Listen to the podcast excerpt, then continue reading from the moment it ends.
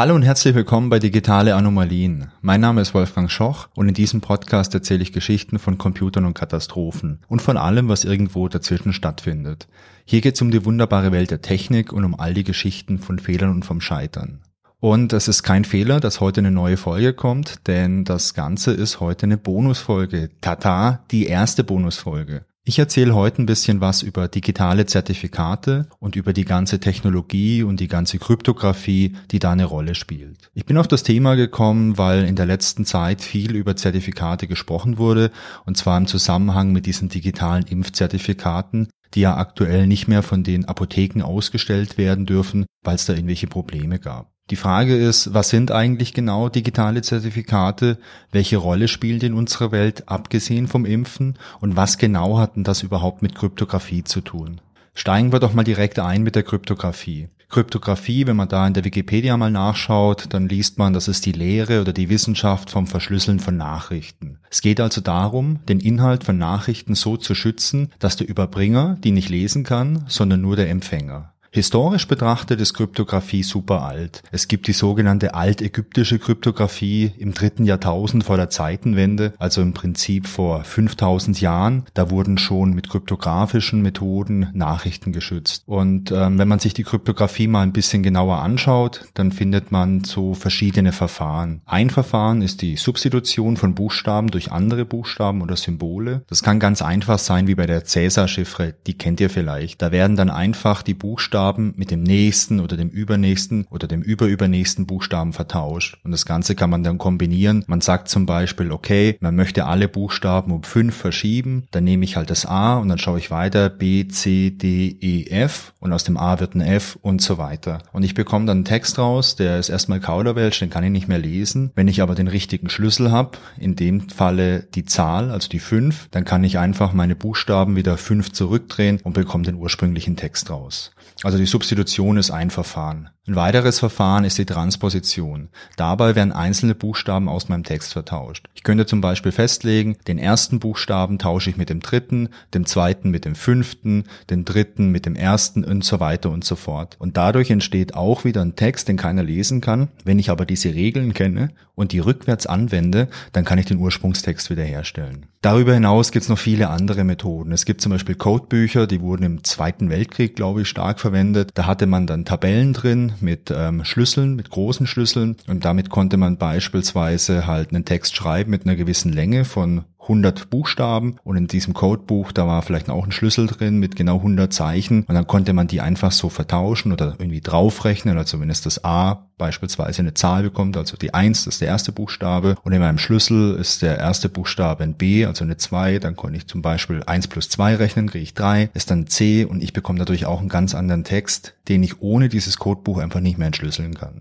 Die ersten Methoden, die man hatte, um Texte zu verschlüsseln, die waren noch relativ einfach, vor allem wenn man die sich aus der heutigen Perspektive anschaut. Moderne und leistungsfähige Methoden, um Dinge zu verschlüsseln, die kamen so, ich würde mal sagen, in den 40er Jahren des letzten Jahrhunderts auf. Jeder kennt sicherlich die Enigma von den Nazis, mit denen die Nazis damals erfolgreich ihre Funksprüche verschlüsselt haben. Ähm, den Alliierten ist es dann zum Glück trotzdem gelungen, das Ganze zu brechen. Und äh, spätestens mit dem Aufkommen vom Computer konnte man dann halt auch komplexere Algorithmen einfach durchrechnen, also aufwendigere Methoden verwenden, um Dinge zu verschlüsseln. Und Aufwand ist, finde ich, schon mal ein ganz gutes Stichwort, denn je aufwendiger es ist, etwas zu verschlüsseln, desto schwerer ist es auch, das Ganze wieder zu entschlüsseln, ohne dass man den Schlüssel dafür kennt. Man spricht ja auch vom Knacken von so einem Code oder vom Brechen von so einem Code. Neben der Kryptographie gibt's übrigens auch noch die Steganographie, das habt ihr vielleicht auch schon mal gehört. Dabei geht's um das Geheimhalten vom Übertragungskanal und nicht um das Verschlüsseln von einer Nachricht. Man könnte beispielsweise eine geheime Botschaft in einem Bild verstecken, so dass man die nicht auf den ersten Blick sieht, sondern nur, wenn man weiß, dass in diesem Bild diese Nachricht auch versteckt ist, dann findet man die und dann kann man die lesen. Man kann natürlich auch beides kombinieren, also eine Nachricht verschlüsseln mit einem kryptografischen Verfahren und dann beispielsweise in einem Bild verstecken und darauf hoffen, dass es nicht gefunden wird und dann selbst wenn es gefunden wird, hoffen, dass der Angreifer, der das Ganze findet, die Nachricht nicht entschlüsseln kann. Jetzt habe ich schon ganz oft von Verschlüsseln, Entschlüsseln und Schlüssel gesprochen. Schlüssel steckt ja letztendlich auch drin. Lasst uns doch mal draufschauen, was man eigentlich für eine Verschlüsselung für Dinge braucht. Es sind drei verschiedene Dinge. Es ist zum einen ein Algorithmus, also ein Verfahren, wie Daten verschlüsselt werden. Dann braucht man dazu einen Schlüssel, der festlegt, wie in dem Einzelfall genau herangegangen werden soll, um Daten zu verschlüsseln. Und last but not least braucht man auch noch eine Nachricht, die man verschlüsseln möchte. Beim Algorithmus handelt es sich um eine Anleitung, wie man vorgeht, um jetzt Daten zu verschlüsseln. Es gibt da verschiedene Arten. Die bekannteste und auch die älteste Art, um Daten zu verschlüsseln und zu entschlüsseln, das sind sogenannte symmetrische Verfahren. Symmetrisch bedeutet, ich kann Daten verschlüsseln und entschlüsseln, indem ich dieses Verfahren, also diesen Algorithmus einfach umdrehe und ich verwende jedes Mal den gleichen Schlüssel. Macht vielleicht auch Sinn, ähm, wie bei diesem Beispiel mit dieser Cäsar-Verschlüsselung, wo ich das Alphabet verschiebe. Das Verfahren ist jedes Mal dasselbe, drehe es nur einmal rum, also ich mache es rückwärts, aber ich verwende jedes Mal den gleichen Schlüssel. Die Algorithmen, die man für so eine Verschlüsselung nutzt, die sind relativ komplex. Deswegen möchte ich jetzt auch mal drauf verzichten, die im Detail zu erklären. Zum einen, weil ich das auf dem Stegreif selbst nicht kann und zum anderen, weil man dafür einfach viel Zeit und auch ein entsprechendes mathematisches Grundwissen braucht.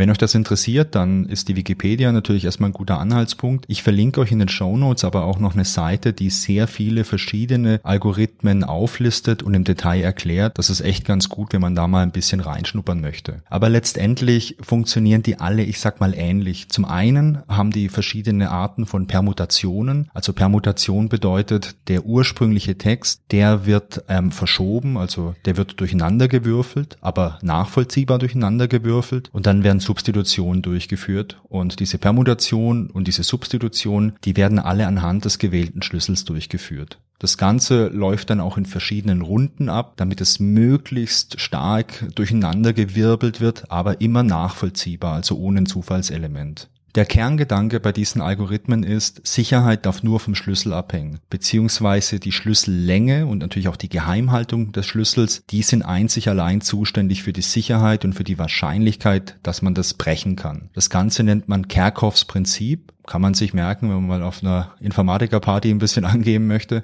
Das sorgt auch dafür, dass es Exportverbote für Algorithmen gibt, die mit langen Schlüsseln arbeiten. Vor allem in den USA gab es, und ich weiß nicht, wie der aktuelle Stand ist, ähm, da gab es auf jeden Fall Exportverbote für viele Algorithmen. Es gibt PGP, das steht für Pretty Good Privacy, das ist ein Verschlüsselungsprogramm, das ähm, für E-Mails hauptsächlich verwendet wird. Man kann damit aber alles Mögliche verschlüsseln. Es ist ein Open Source Projekt und ähm, das ist weltweit auch relativ stark verbreitet und vor allem Leute, die halt ihre E-Mails verschlüsseln, da nutzen viele PGP und haben zumindest früher viele PGP verwendet. Das durfte damals aber nicht aus den USA exportiert werden wegen dieser ganzen Kryptographie.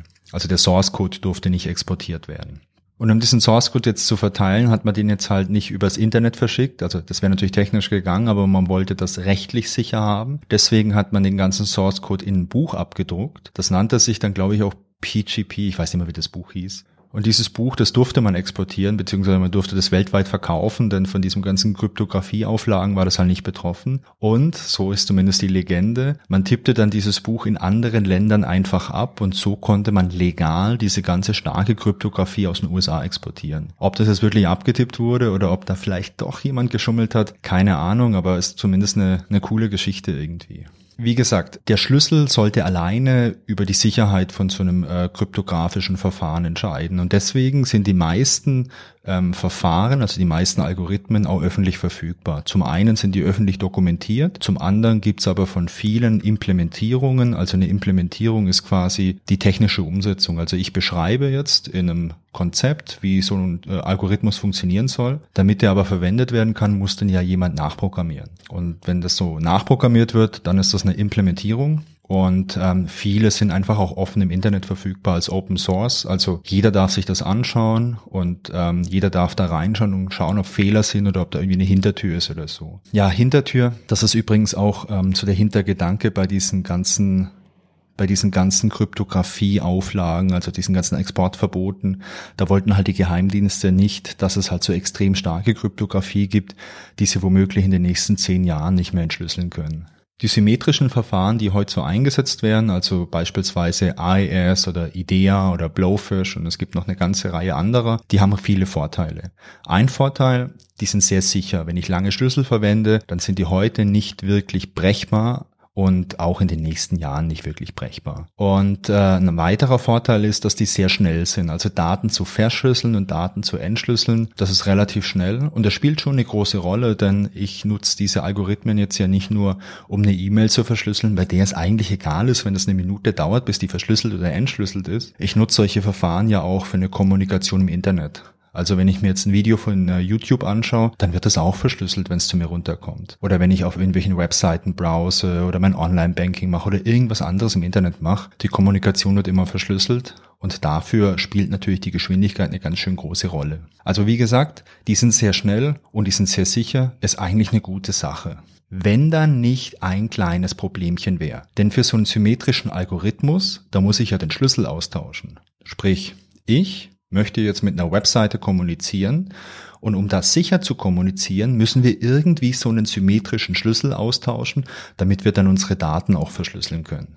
Und wie mache ich denn das jetzt? Wenn ich jetzt mit meinem besten Freund einen Schlüssel austauschen möchte, okay, dann mache ich mir den auf einen USB-Stick, ich besuche den und er, kann, er kann sich den Schlüssel dann kopieren und alles ist gut. Aber wie mache ich es denn mit einer Website irgendwo im Internet? Ich kann den Schlüssel ja nicht einfach unverschlüsselt übers Internet senden, denn dann kann sich den irgendjemand schnappen, dann bringt ja die ganze Verschlüsselung nichts mehr. Das Problem ist also der Schlüsseltausch. Man bräuchte einen sicheren Weg für den Austausch übers Internet. Die gute Nachricht, es gibt diesen sicheren Weg und zwar die asymmetrische Verschlüsselung. Die Idee dahinter ist einfach. Bei so einem asymmetrischen Verfahren gibt es zwei Schlüssel. Einen Schlüssel, mit dem man Daten nur verschlüsseln kann und den Schlüssel kann man öffentlich verteilen. Dann gibt es einen zweiten Schlüssel, um diese Daten wieder zu entschlüsseln und der wird geheim gehalten. Man muss jetzt allerdings sicherstellen können, dass dieser private Schlüssel sich nicht rekonstruieren lässt aus dem öffentlichen Schlüssel. Die beiden Schlüssel, die nennt man übrigens auch Public Key und Private Key.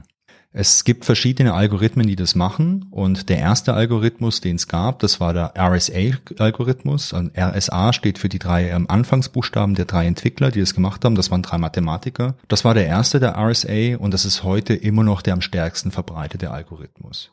Die Sicherheit von RSA beruht darauf, dass es sehr einfach ist, zwei Primzahlen miteinander zu multiplizieren, aber dass es sehr, sehr schwer ist, aus diesem Produkt wieder die beiden Primzahlen zu faktorisieren. Es ist nämlich Stand heute kein effizientes Verfahren bekannt, mit dem man wirklich effizient so eine Primzahlzerlegung durchführen kann. In der Mathematik spricht man auch davon, dass sowas eine Einwegfunktion ist. Also eine mathematische Berechnung, die in der einen Richtung sehr einfach ist, in dem Fall die Multiplikation, in der anderen Richtung aber sehr, sehr, sehr, sehr schwer. Also dieses Produkt wieder zu zerlegen in diese zwei ursprünglichen Primzahlen. Und in der Mathematik spricht man darüber hinaus auch von einer Falltürfunktion, wenn so eine Umkehrung einfach ist, wenn man eine Zusatzinformation hat. In unserem Beispiel, die Zusatzinformation ist eben die Kenntnis über die beiden Primzahlen.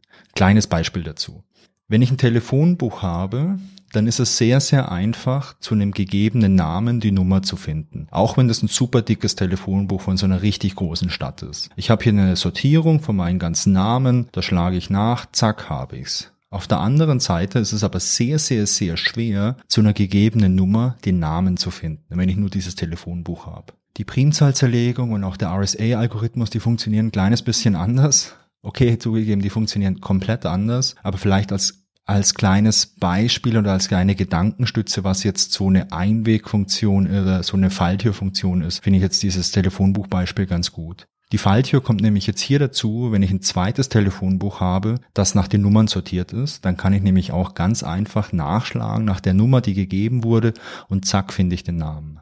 Die Besonderheit von der Primzahl ist übrigens, dass sie nur durch eins und durch sich selber teilbar ist. Also beispielsweise die drei oder die fünf. Und wenn ich jetzt die drei und die fünf habe und ich multipliziere die miteinander, dann ist drei mal fünf ist 15. Und jetzt herauszufinden, was jetzt drinsteckt, also welche beiden Primzahlen in der 15 drinstecken, ist bei der 15 noch relativ einfach, weil ich im Notfall einfach alles durchprobieren kann bis 15. Aber wenn ich jetzt eine Zahl habe, die eben halt viele tausend Stellen hat, dann ist es halt unglaublich schwer.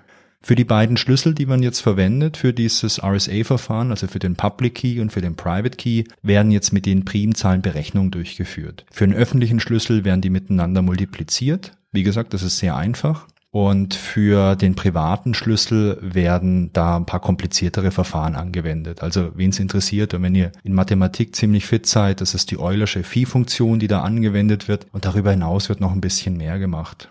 Wichtig ist halt, Der öffentliche Schlüssel ist dieses Produkt und es ist nicht möglich, den zu zerlegen, weil wenn ich den zerlegen könnte, könnte ich halt mit den beiden Primfaktoren auch diesen privaten Schlüssel berechnen.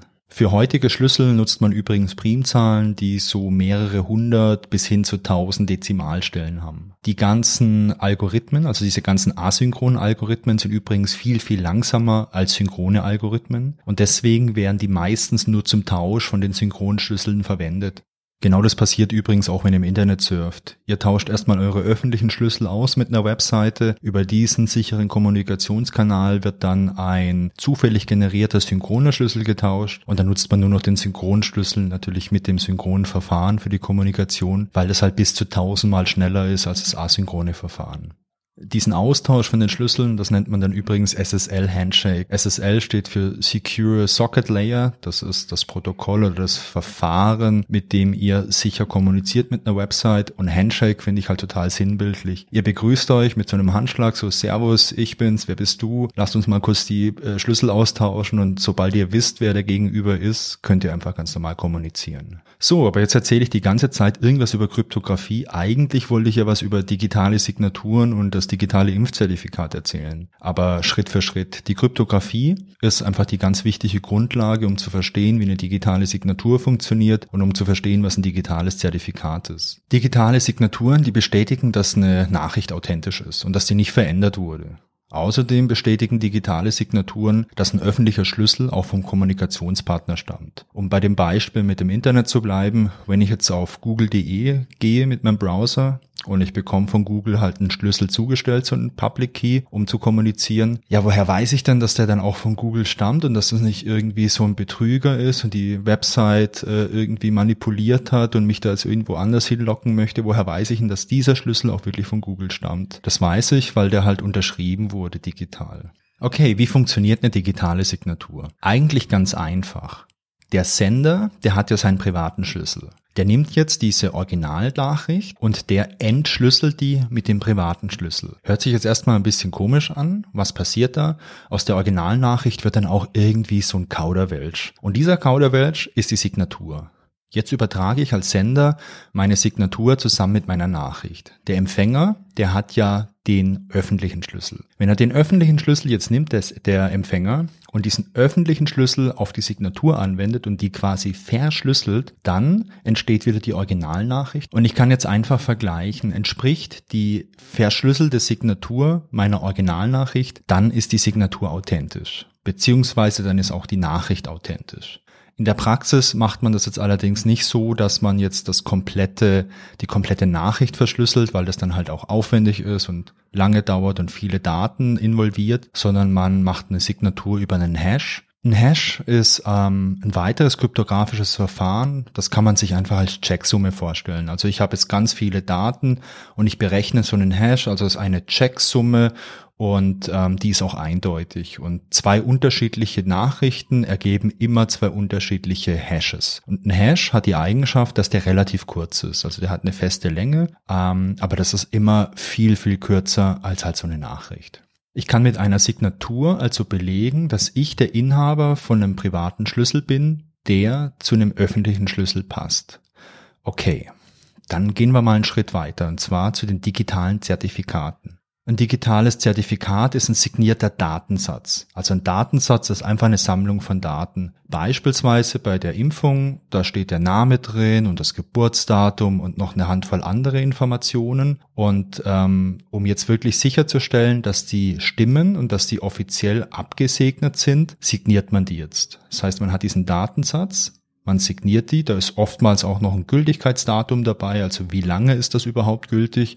Man stellt normalerweise keine Zertifikate aus, die endlos gültig sind, denn es kann ja immer irgendwas passieren. Deswegen ist da normalerweise immer ein Gültigkeitsdatum drin. Übrigens auch bei Zertifikaten, ähm, die sonst im Internet irgendwo verwendet werden. Wichtig bei einem Zertifikat ist auch, dass da vermerkt ist, wie das Ganze zertifiziert wurde, beziehungsweise wie man es überprüfen kann. Bei so einem Impfzertifikat ist es, glaube ich, das Robert Koch Institut. Bei irgendwelchen anderen Zertifikaten im Internet können das große Unternehmen sein, denen vertraut wird. Und um jetzt wirklich zu überprüfen, ob das äh, Zertifikat gültig ist, schaue ich einfach, okay, wer hat bestätigt, dass es gültig ist? Ah, das äh, ein Bundesministerium oder Microsoft oder Google und die ganzen öffentlichen Schlüssel von diesen ganzen Institutionen, die sind öffentlich verfügbar, so dass ich die jederzeit nutzen kann um halt herauszufinden, ist es gültig oder ist es nicht gültig. Es gibt bei solchen Zertifikaten auch verschiedene Güteklassen. Also ich kann natürlich selbst ein Zertifikat ausstellen. Das ist dann für mich in meinem Heimnetzwerk vielleicht ganz okay, wenn ich irgendwas ausprobiere. Aber sobald ich mit Dritten irgendwie kommuniziere, hat es halt keine Gültigkeit, weil warum soll man dem vertrauen? Dann gibt es Zertifikate, die beispielsweise beweisen, dass man einen Zugriff auf eine Domain hat. Also wenn ich jetzt eine eigene Webseite betreibe und ich habe Zugriff auf eine Domain, dann kann ich sowas nutzen wie Let's Encrypt. Das gibt es seit, hm, weiß nicht, fünf, sechs, sieben Jahren. Das ist eine Initiative, die halt dafür sorgen wollte und sorgen möchte, dass im Internet äh, der ganze Traffic, also der ganze Datenverkehr verschlüsselt wird. Und so ein Let's Encrypt-Zertifikat bekommt man schon, wenn man beweisen kann, dass man Zugriff auf eine Domain hat. In der Praxis hinterlegt man da irgendwelche Daten, die dann ausgelesen werden. Und damit wissen die, okay, äh, Wolfgang hat es Zugriff auf digitaleanomalien.de und dann bekommt er so ein äh, Zertifikat. Die sind immer irgendwie, glaube, zwei, drei Monate gültig. Dann muss man die erneuern. Und dann gibt's natürlich auch noch Zertifikate, wo man wirklich beweisen muss, dass man auch derjenige ist, der man vorgibt zu sein. Von äh, Ausweiskopie einreichen bis äh, persönlich vor Ort sein und was unterschreiben irgendwie. Gibt's alles. Und je nachdem, was ich mache, ist es ja auch sinnvoll, sowas zu nutzen. Also wenn ich jetzt eine Bank betreibe und ich mache Online-Banking, dann ist es vielleicht auch ganz okay, wenn sich diese Autorität, die so ein Zertifikat ausstellt, auch gut davon überzeugt, dass das alles seine Richtigkeit hat.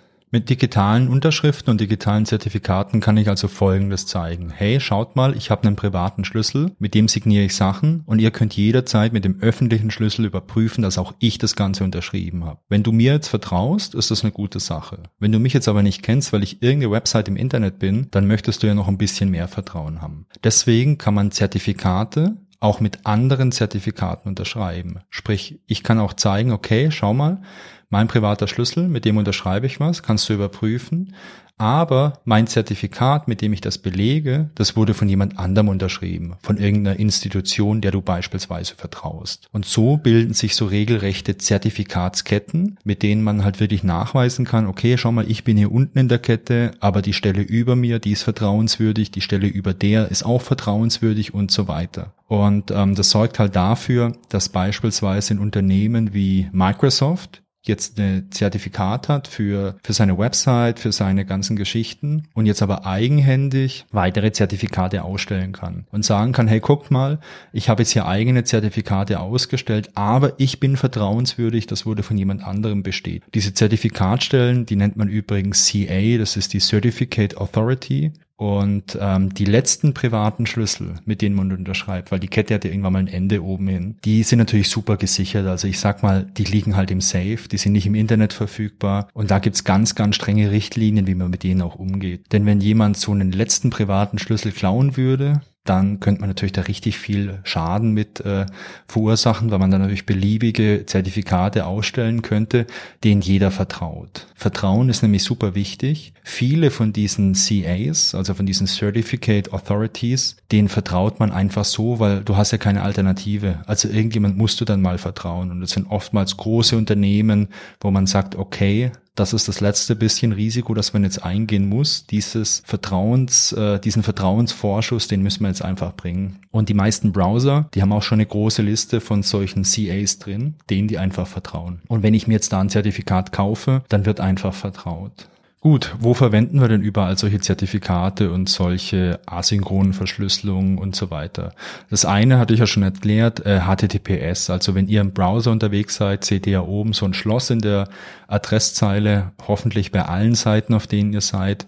Und das Schloss bedeutet einfach, diese Seite verwendet HTTPS, das ist ein sicheres Verfahren. Ähm, die Seite hat ein Zertifikat, die beweist, wer sie ist. Also entweder vielleicht so ein einfaches Zertifikat, wo es nur beweist, dass der Betreiber der Website halt Zugriff auf die Domain hat oder wenn ihr bei eurer Bank seid, auch ein ausführlicheres Zertifikat, wo halt wirklich auch sichergestellt wurde, dass die Personen auch die Personen sind, die sie halt vorgeben zu sein. Dann verwendet man solche Zertifikate und solche elektronische Signaturen beispielsweise für Software-Updates. Also wenn ihr ein Handy habt, was ihr wahrscheinlich habt, und beispielsweise bei Apple im App Store seid, die ganzen Apps, die ihr runterladen könnt, die sind auch alle signiert. Auch alle Apps, die ihr ausführen könnt, sind signiert. Damit wird halt bestätigt, hey, das hat unseren Prozess durchlaufen, das kommt wirklich aus dem App Store und da könnt ihr darauf vertrauen, dass das jetzt nicht irgendwie von einer fremden Quelle ist. Dann ist es so, wenn ihr beispielsweise Updates für Windows bekommt, die sind auch alle von Microsoft signiert. Damit weiß euer Betriebssystem, hey, das ist ein offizielles Update vom Hersteller und ich kann es gefahrenlos einspielen und das ist nicht irgendwie eine manipulierte Variante, die mir jemand unterschieben möchte, um beispielsweise hier ein Virus oder ein Trojan oder irgendwas einzuschleusen.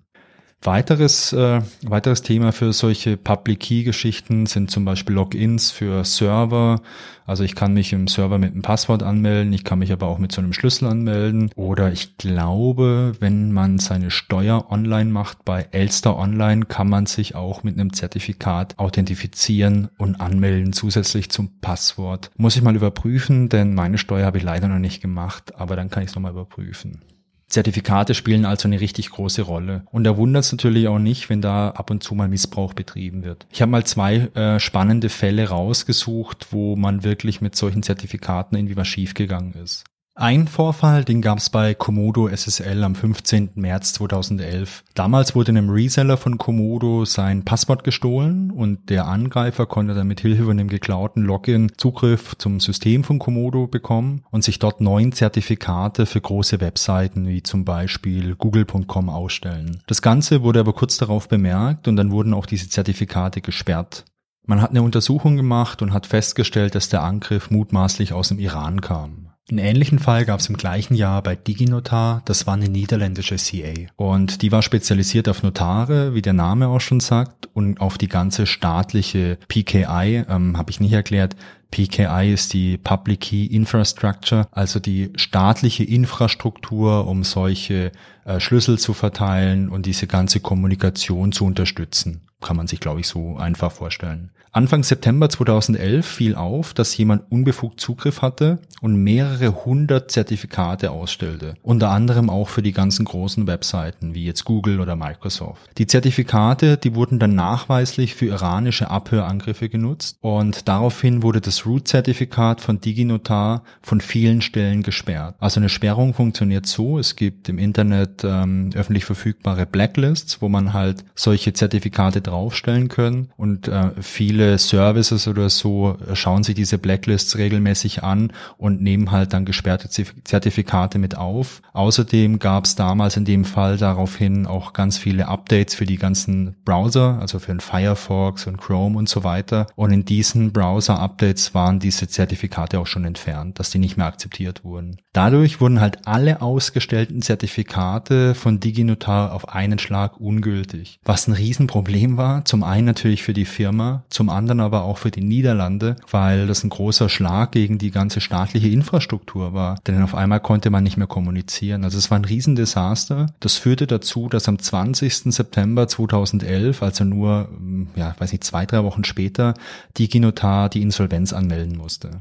Aber was macht man jetzt eigentlich mit so einem geklauten Zertifikat? Man kann es nutzen für einen Man-in-the-Middle-Angriff, um damit verschlüsselte Kommunikation abzuhören. Ich erkläre das mal ganz kurz. Eigentlich läuft die Kommunikation ja direkt ab. Also von mir beispielsweise zu google.com. Wir tauschen unsere Schlüssel aus, ich überprüfe das Zertifikat von Google, um auf sicher zu sein, dass der Schlüssel, den Google mir schickt, dass der auch wirklich von Google stammt. Ich nutze diese ganze Zertifikatskette, um halt zu überprüfen, dass dieser Schlüssel alles korrekt ist, das Zertifikat korrekt ist und ich bin dann sicher, ja, das ist Google. Andere Leute, die mithören möchten, die können meine verschlüsselte Kommunikation theoretisch mithören, aber halt nicht entschlüsseln und deswegen nichts damit anfangen. Habe ich jetzt allerdings ein Zertifikat von Google, also den Private Key und den Public Key, der wirklich richtig offiziell zertifiziert wurde und unterschrieben wurde, kann ich Folgendes machen. Ich kann mich technisch in diese Kommunikation einklinken und kann beispielsweise dem Benutzer vorgaukeln, hey, schau mal, ich bin Google. Der Benutzer überprüft dann halt auch das Zertifikat, die Unterschrift, alles und sagt, ja, das ist korrekt, gib mal kurz deinen Public Key, ich schicke dir mal meine Daten rüber und ich kommuniziere. Der Angreifer, der schleift die Daten jetzt bei sich durch und äh, tritt seinerseits wieder gegenüber Google auf und sagt, hey, guck mal, ich bin Wolfgang, ich bin nicht der Angreifer, ich bin Wolfgang und äh, schau mal, wir kommunizieren jetzt. Dadurch kann dieser Man in the Middle halt alles mithören. Und dafür braucht man so ein Zertifikat, weil sonst funktioniert's nicht. Und gerade wenn man jetzt irgendwelche Leute abhören möchte oder irgendwelche, keine Ahnung, in dem Fall vielleicht Journalisten oder so abhören möchte, ist natürlich ein offizielles Zertifikat halt ein, wirklich der Jackpot.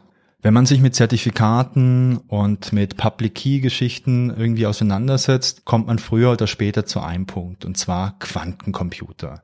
Und dann heißt es immer, ja, Quantencomputer, die können das alles entschlüsseln, so in einem Fingerschnips. Und sobald wir Quantencomputer haben, äh, ist diese ganze Verschlüsselung kaputt. Dazu kann man sagen, ja, zum Teil stimmt es auch. Quantencomputer sind ziemlich kompliziert, wenn man sich die im Detail anschaut. Und ich verstehe die selber nicht so wirklich hundertprozentig. Aber man kann sagen, Quantencomputer, die arbeiten nach einem völlig anderen Prinzip als unsere Computer. Und deswegen können Quantencomputer manche Dinge viel schneller berechnen als unsere Computer. Wichtig ist hier, manche Dinge, nicht alles. Eine Sache, die Quantencomputer aber sehr gut können, ist Primzahlfaktorisierung. Ähm, man weiß das, weil man auch schon Algorithmen entwickelt hat, mit denen man auf Quantencomputern sowas machen kann. Denn man weiß ja heute schon, wie ein Quantencomputer funktioniert. Es ist technisch nur nicht möglich, sehr leistungsfähige Quantencomputer zu bauen. Allerdings gibt schon Quantencomputer, die funktionieren. Also im kleinen Rahmen gibt's die schon. Google forscht da beispielsweise sehr viel und ich glaube, IBM hat da auch schon echt interessante Sachen entwickelt. Derzeit ist es aber noch nicht absehbar, wann es Quantencomputer gibt, die so leistungsfähig sind, dass man Primzahlfaktorisierung auch mit wirklich, wirklich großen Zahlen durchführen kann. Aber wenn es soweit ist, dann wäre das auf jeden Fall das Ende von der Public Key Verschlüsselung, denn die Sicherheit von diesen ganzen Public Key Verfahren beruhen halt nur darauf, dass man keine Primzahlfaktorisierung von sehr großen Zahlen effizient durchführen kann. Übrigens, ich glaube mich zu erinnern, dass es mathematisch heute noch nicht bewiesen ist, dass diese Einwegfunktion und diese Falltürfunktion die ich vorhin beschrieben habe, dass die auch wirklich funktionieren. Also, dass es da keine anderen Abkürzungen gibt. Ich glaube, das ist mathematisch noch nicht bewiesen, aber korrigiert mich bitte, wenn ich da jetzt einen Quatsch erzähle, was bedeuten würde, vielleicht entwickelt jemand auch nochmal einen anderen Algorithmus, mit dem man sowas auch einfach äh, durchführen kann. Also eine Faktorisierung beispielsweise. Ganz kleines Fazit. Kryptographie ist ein elementarer Bestandteil unserer Infrastruktur. Und von den ganzen technischen Dingen, die wir haben und jeden Tag nutzen, da würde nichts mehr funktionieren, wenn es plötzlich keine Kryptographie mehr gäbe, beziehungsweise wenn die Kryptographie, die wir heute nutzen, auf einmal nicht mehr sicher wäre. Sei es, dass der Quantencomputer es vielleicht doch schneller entwickelt wird, dass beispielsweise Apple auf der nächsten Kino dieses One More Thing vorstellt und es ist der E-Quantum Computer irgendwie, der jetzt doch im Geheimen entwickelt wurde und jetzt mega leistungsfähig ist. Oder dass Mathematikerinnen vielleicht einfach eine neue äh, Idee haben, um einen neuen Algorithmus zu entwickeln, mit dem man effizient Primzahlfaktorisierung durchführen kann. Ich weiß es nicht und es bleibt spannend. Heute habe ich allerdings noch sehr, sehr viel Vertrauen in die starke Kryptographie, die wir haben. Und wenn wir sehr starke und große Schlüssel verwenden für unsere Kryptographie, dann sind es auch sichere Verfahren und ich glaube, dass man sich da heute drauf verlassen kann. Es gibt immer wieder mal Geschichten, dass äh, beispielsweise die NSA ein riesen, riesengroßes Rechenzentrum betreiben soll, mit dem es möglich ist, auch äh, private Schlüssel zu äh, rekonstruieren, also einzelne Public Keys irgendwie zu faktorisieren. Ich weiß nicht, ob das stimmt. Aber selbst wenn die NSA ein riesengroßes Rechenzentrum hat, um von irgendwelchen Einzelpersonen sowas zu entschlüsseln oder von Regierungen, ja, vielleicht ist es ein bisschen Science Fiction. Ich glaube nicht, dass man äh, die Power hat, um sowas in der breiten Menge durchzuführen. Ich glaube, dass man die Rechenkraft einfach nicht hat. Wenn ihr euch für Kryptographie interessiert, dann kann ich euch noch ein richtig geiles Buch empfehlen. Und zwar, das Buch heißt Geheime Botschaften und es ist von Simon Singh. Simon Singh ist ein britischer Wissenschaftsjournalist. Ich glaube, der hat auch mal Physik studiert und er hat ein paar richtig tolle Bücher geschrieben. In Geheime Botschaften erzählt er viel über die Geschichte der Kryptographie und er fängt da auch wirklich im frühen Ägypten an und erzählt da ganz viel. Wenn euch das Buch gefällt, dann lest euch auf jeden Fall auch noch Fermats letzter Satz durch, auch von Simon Singh. Da erzählt er die Geschichte von Andrew Wiles und der Suche nach Fermats letztem Satz. Ist ein richtig tolles Buch und ähm, also mir hat das sehr viel Spaß gemacht. So, das war die elfte Folge von den digitalen Anomalien und damit auch die erste Bonusfolge. Ich hoffe, es hat euch Spaß gemacht und die nächste reguläre Folge, die erscheint schon nächste Woche. Ich freue mich, wenn ihr auch wieder mit dabei seid. Genauso freue ich mich aber auch über Feedback. Schreibt mir doch gern, ob euch so eine Art von Bonusfolge Spaß macht. Ich habe auch noch ein paar Ideen für andere Bonusfolgen über Themen, die jetzt nicht so super viel mit irgendwelchen, ja, Katastrophen oder, oder Bugs oder so zu tun haben, sondern einfach ein bisschen mit der Geschichte der Informatik finde ich persönlich ein ganz spannendes Thema. Schreibt mir euer Feedback sehr gern per E-Mail an feedback at digitaleanomalien.de oder als Kommentar zur Folge auf digitaleanomalien.de. Und wenn ihr Lust habt, dann folgt mir doch auf Instagram unter @digitaleanomalien. Übrigens, wenn ihr mir per Instagram folgt, dann bekommt ihr es auch mit, wenn es mal irgendwelche Probleme gibt, so wie gestern. Da hatte leider der Anbieter, bei dem ich diese Domain habe und auch noch ein paar andere Domains, der hatte Probleme. Da gab es einen sogenannten DDoS-Angriff, also der Provider, der wurde mit ganz, ganz vielen Tausenden und Abertausenden Anfragen so krass überlastet, dass die komplette Infrastruktur abgeraucht ist. Und ähm, sowas schreibe ich zum Beispiel dann auch auf Instagram, dass man da mal Bescheid weiß, wenn es irgendwelche Probleme gibt. Ja, und zum Ende, falls ihr mir eine Bewertung bei Apple Podcast oder sonst irgendwo geben wollt, dann wäre das super cool und würde mich total freuen. Bleibt gesund und tschüss bis zum nächsten Mal.